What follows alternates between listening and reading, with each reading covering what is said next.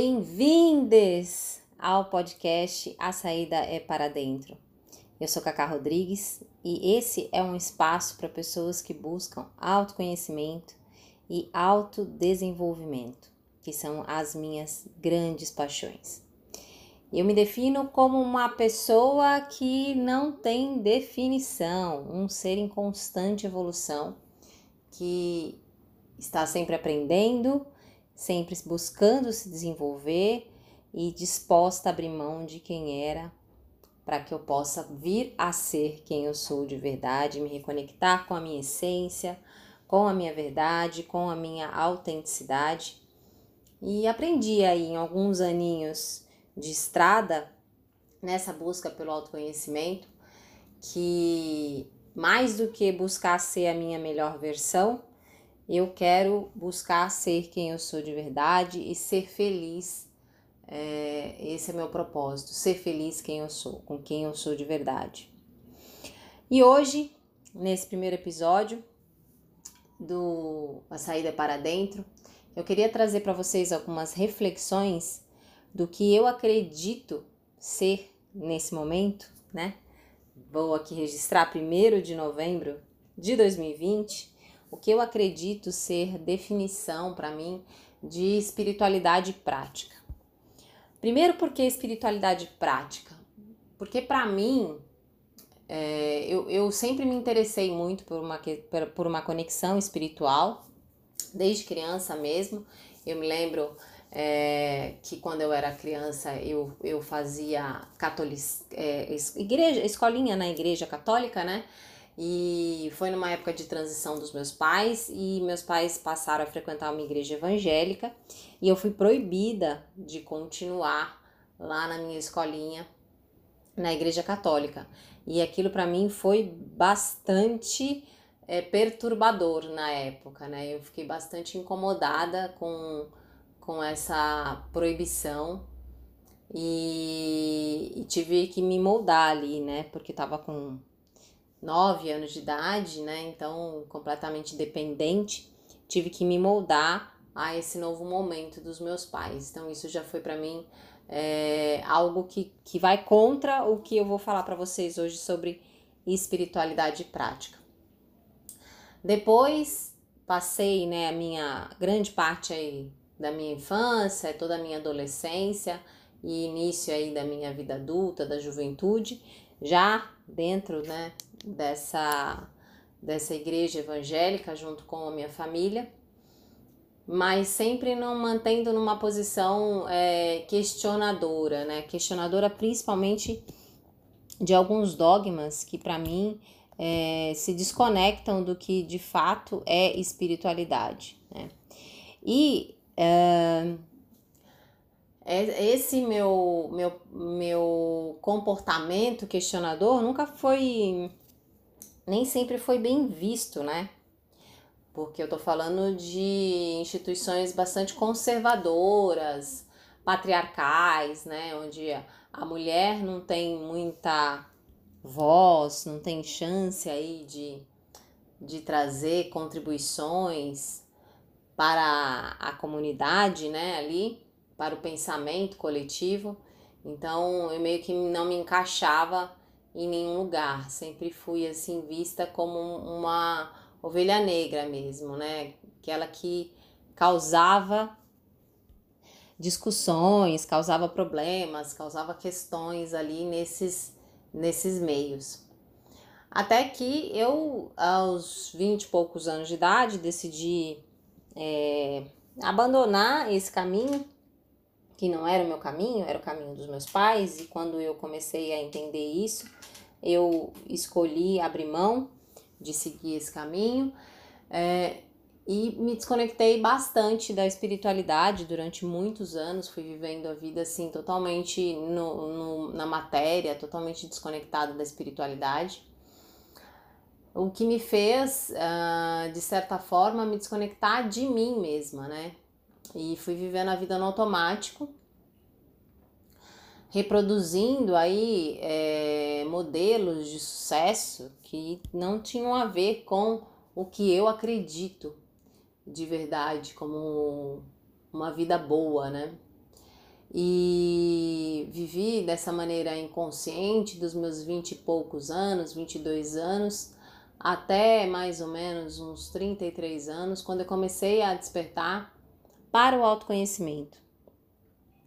E aqui eu já começo a trazer um pouco dessa questão da espiritualidade prática, né? Porque eu trago essa diferença para mim entre uma prática religiosa e a espiritualidade de fato. Para mim, espiritualidade, ela não existe sem autoconhecimento.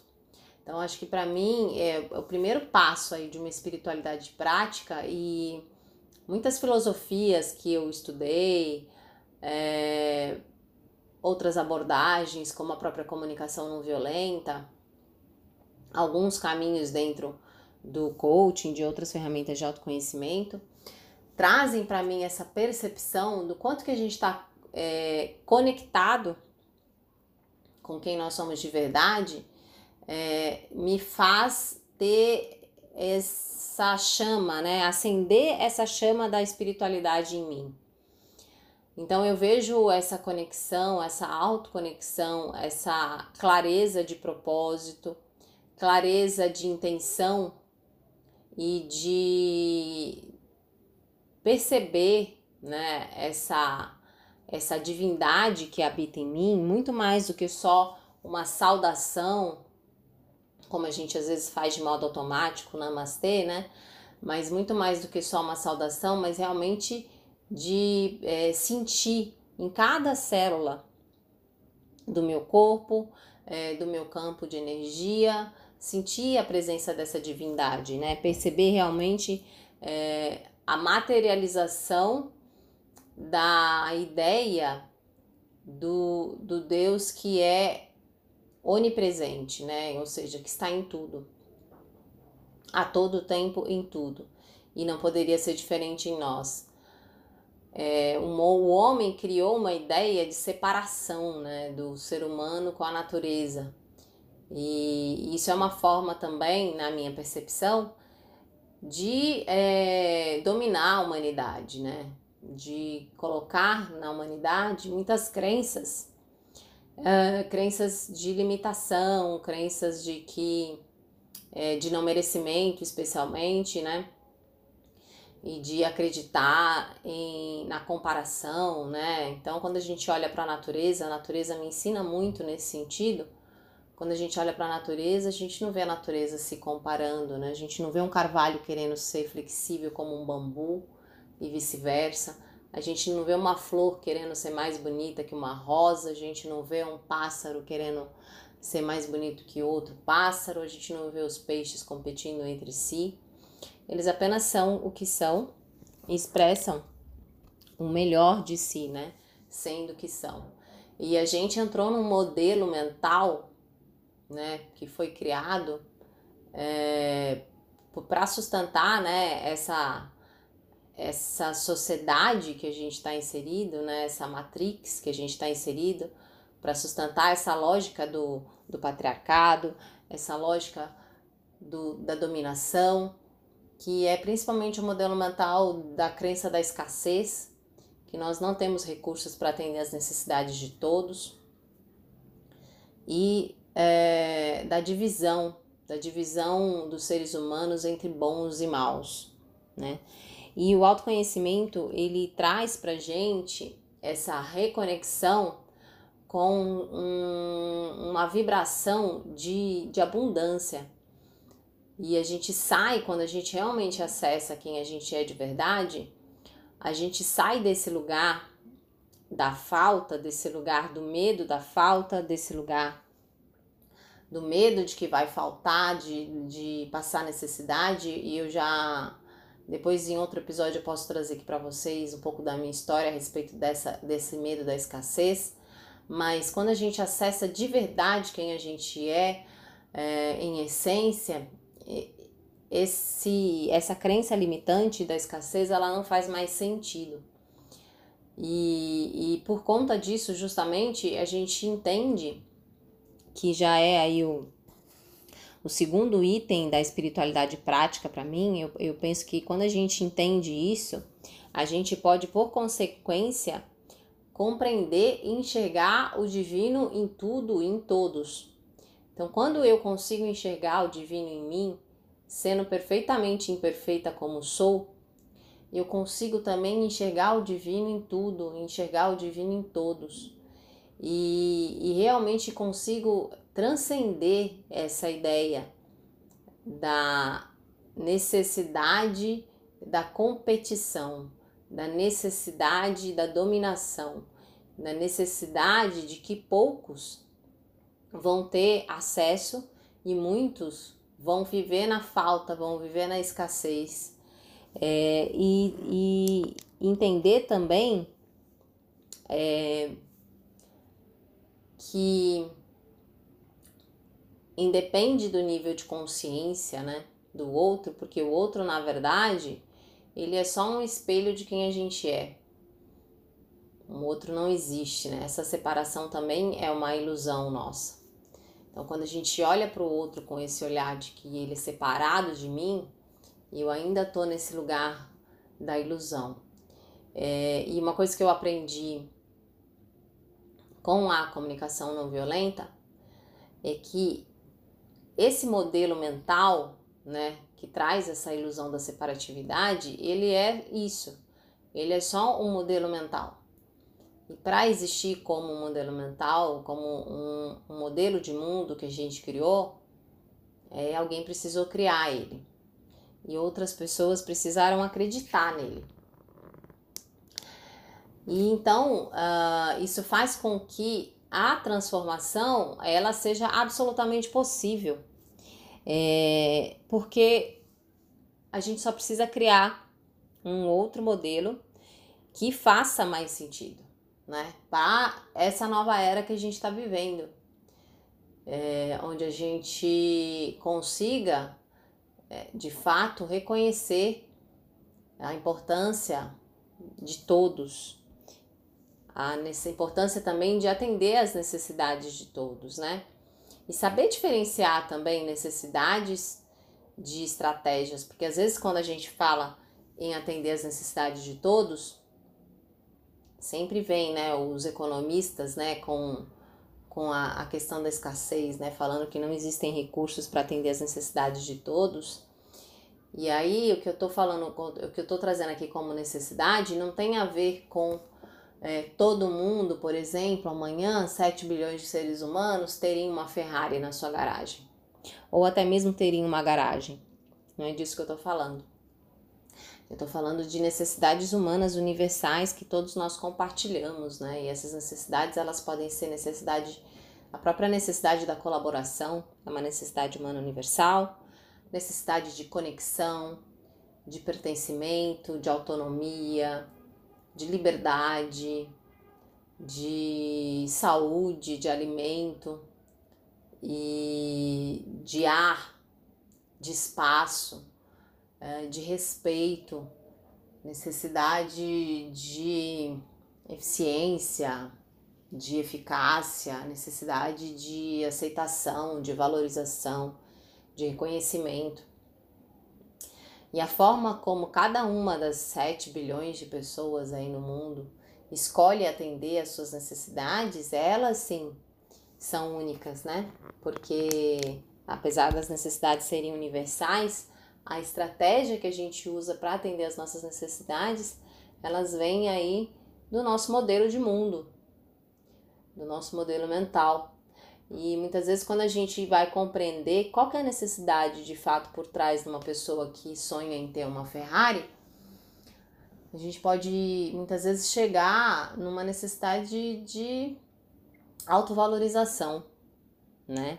E aí quando a própria pessoa compreende isso, ela começa a perceber que a Ferrari mesmo é só uma estratégia, mas que a autovalorização ela pode é, atingir de infinitas outras maneiras. Então, isso é a, o, a lei da potencialidade pura, né? Das infinitas possibilidades. E aí, quando a gente compreende isso, quando a gente compreende e começa a enxergar que o divino está em tudo, que o divino está em todos, a gente começa a perceber que eu trago aqui como terceiro item da espiritualidade prática, a importância essencial na construção desse novo mundo, que é a importância da do respeito e da compaixão. O respeito, em primeiro lugar, para a gente é, compreender e, e respeitar o momento do outro, o nível de consciência do outro, o espaço do outro é, e, e também compreender que nós estamos inseridos em uma lógica, em uma sociedade que traz uma lógica é, que não considera o respeito à vida. Porque o foco dessa lógica da sociedade que a gente vive está no respeito ao capital, no respeito à propriedade. Essa é a estrutura que a gente foi é, inserido, né, de certa forma, e que a gente a cada dia sustenta aí no nosso na nossa ausência de, do quarto item aqui da espiritualidade que eu já vou trazer é, assim que eu finalizar essa ideia do respeito e da compaixão. Então, o respeito aqui é, é um, um respeito muito mais nesse lugar do respeito à vida. E, e tem muita coisa que a gente precisa mudar na nossa mentalidade, no nosso modelo de mundo, para que de fato a gente possa é, materializar esse respeito à vida, né?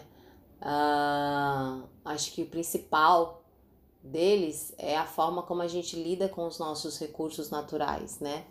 A forma como a gente lida com a natureza, na verdade, como se ela fosse um recurso, né? Como, como se a gente de fato estivesse aqui numa posição de superior a todos os outros elementos da natureza, aos animais, as plantas, né, a, a, as águas, aos minerais, como se nós estivéssemos aqui numa condição de superioridade e, e que tudo isso estivesse tivesse sido criado é, para nos servir, né, para servir aos nossos desejos.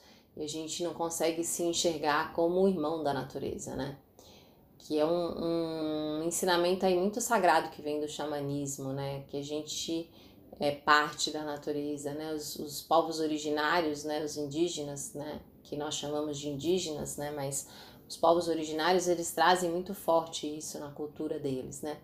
Que eles são parte e que a natureza não está aqui para nos servir, né? Mas que nós estamos aqui coabitando, né? Nós estamos aqui compartilhando esse momento no tempo e espaço. E, e que faz parte desse respeito à vida a gente respeitar também a natureza, né? E, e mudar esse olhar que a gente tem, que é um olhar capitalista, de olhar para a natureza como recurso, como recurso que é, está aí para ser explorado. É, então, acho que, que isso também é uma forma de espiritualidade prática, a gente mudar esse olhar, né? De que nós somos superiores às outras formas de vida e que por isso temos o direito a explorar. É, e, e, essa lógica, né, se a gente for trazer essa lógica para as relações humanas, a gente vê essa mesma lógica quando a gente olha para as relações de poder, quando a gente olha para essa lógica da dominação, de relações entre grupos majoritários em espaços de poder e minoritários, as chamadas minorias, né? A gente vê essa mesma lógica, né? Do, do desses grupos que ocupam os espaços de poder, que são é, minorias numéricas, mas, é, mas que ocupam massivamente os espaços de poder na sociedade, tendo esse olhar, né? Ainda que de maneira inconsciente, ainda que embasado num viés, mas tendo esse olhar de que a mulher é inferior, ou de que o negro é inferior, ou de que o PCD, a pessoa com deficiência, é incapaz, portanto, numa lógica utilitarista do ser humano, inferior também, de que uh, os LGBTs QIs também são é, seres inferiores, abomináveis, né? E, e, que deveriam ser exterminados da face da terra e tudo mais.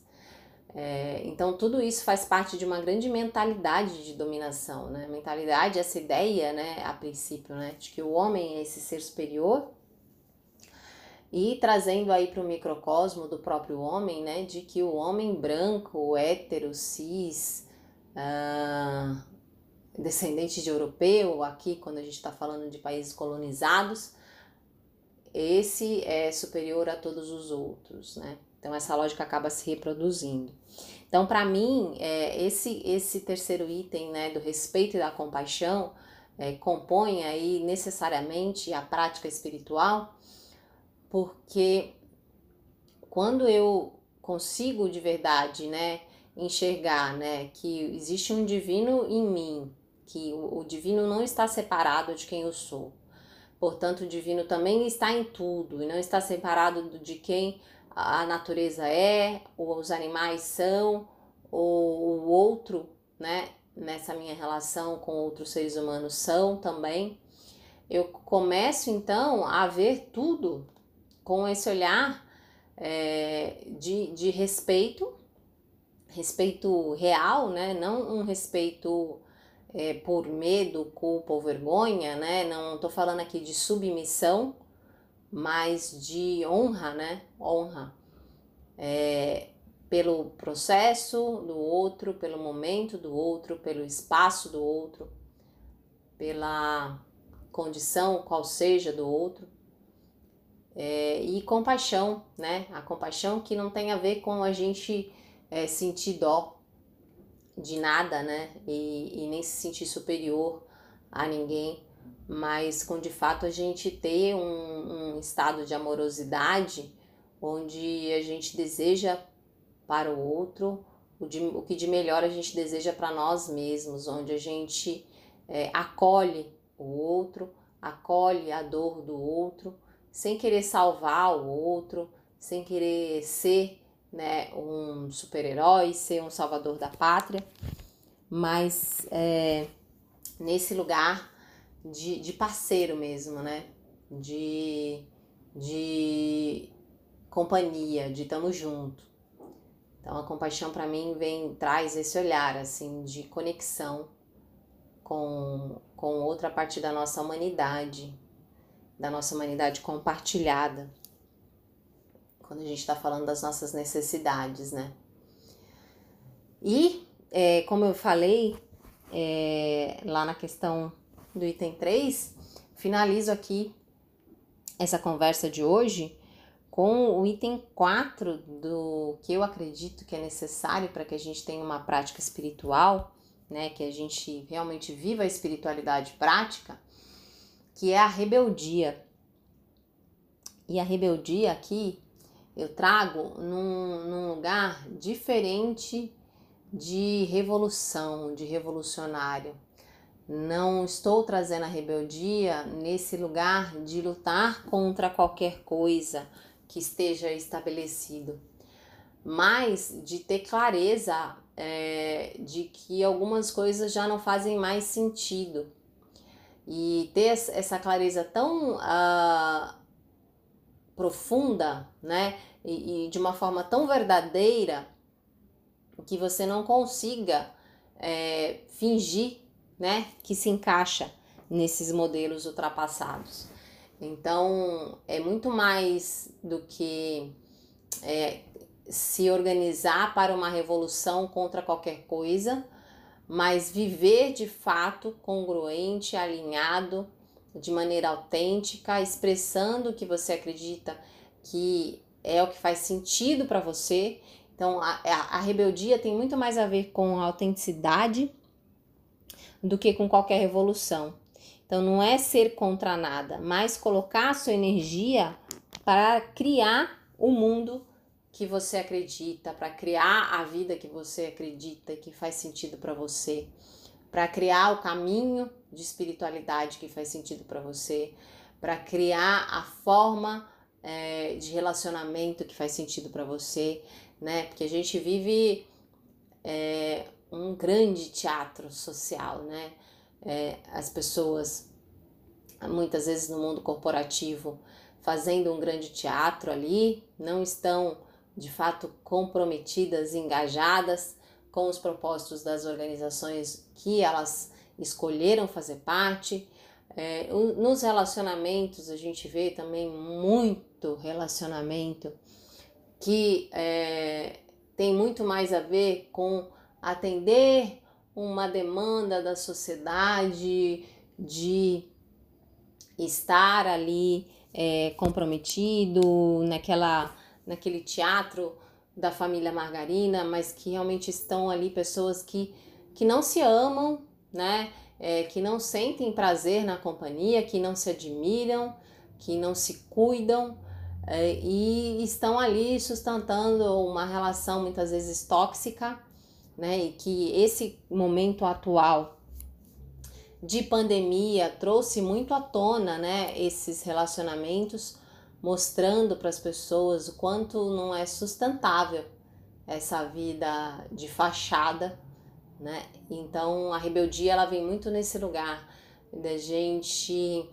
abrir mão da necessidade externa de aceitação, da necessidade externa de reconhecimento, da necessidade externa de pertencimento e trazer para a nossa vida é, de verdade né? O que, que é uma vida autêntica para mim que faz sentido, onde eu aceito quem eu sou, onde eu me reconheço, onde eu me valorizo e onde eu pertenço a mim mesma. E esse finalzinho aqui, que não estava programado, mas que me fez lembrar agora de uma frase que eu aprendi recentemente com a Brené Brown, que é uma frase da Maya Angelou, é, e que fez muito sentido para mim e acho que pode fechar é, bem essa nossa conversa de hoje, que é a frase: Você só será livre quando você entender que você não pertence a lugar nenhum, que você pertence a todos os lugares. O preço é alto, a recompensa é incrível. Como bem disse Brené Brown, é essa frase muito intrigante da Maya Angelou, né, que ela demorou um tempo para compreender o que é esse não pertencer a lugar nenhum, sendo pertencimento uma necessidade básica dos seres humanos, somos seres sociais e temos essa necessidade do pertencimento. E, e eu fiquei maravilhada quando eu aprendi isso com ela, porque ela traz a compreensão do significado dessa frase. Quando a Maya Angelou conta essa frase numa entrevista, o entrevistador devolve para ela essa pergunta, né? Como é possível não pertencer a lugar nenhum? Como seria isso? E ela responde: Eu pertenço a Maia. Então, o que eu desejo para nós nesse primeiro de novembro de 2020, domingão aqui, é, chegando aí aos finalmente desse ano que foi é, e tem sido bastante desafiador do ponto de vista é, social e do ponto de vista até de é, desenvolvimento pessoal, né? Quem não estava nesse processo de buscar o seu autoaprimoramento, o seu autodesenvolvimento, Muitos acabaram sendo forçados por essa condição de isolamento e da pandemia mundial a passar a ter esse olhar para dentro. O que eu desejo para nós, para todos nós, é que a gente compreenda de fato que nós somos 100% responsáveis por atender às nossas necessidades e que para a gente conseguir isso, a gente precisa abandonar essa necessidade de reconhecimento externo e passar a pertencer a nós mesmos. É isso. Esse é o podcast A Saída é para Dentro. Eu espero ter contribuído com algumas reflexões aí que façam você também é, avançar alguns passos no seu processo de desenvolvimento pessoal, de autoconhecimento, de evolução aí de quem é, você se tornou para que você volte para sua essência, volte vir a ser quem você é de verdade. Gratidão pela companhia, muito obrigada e eu volto com mais reflexões aqui no podcast A Saída para Dentro. Até mais!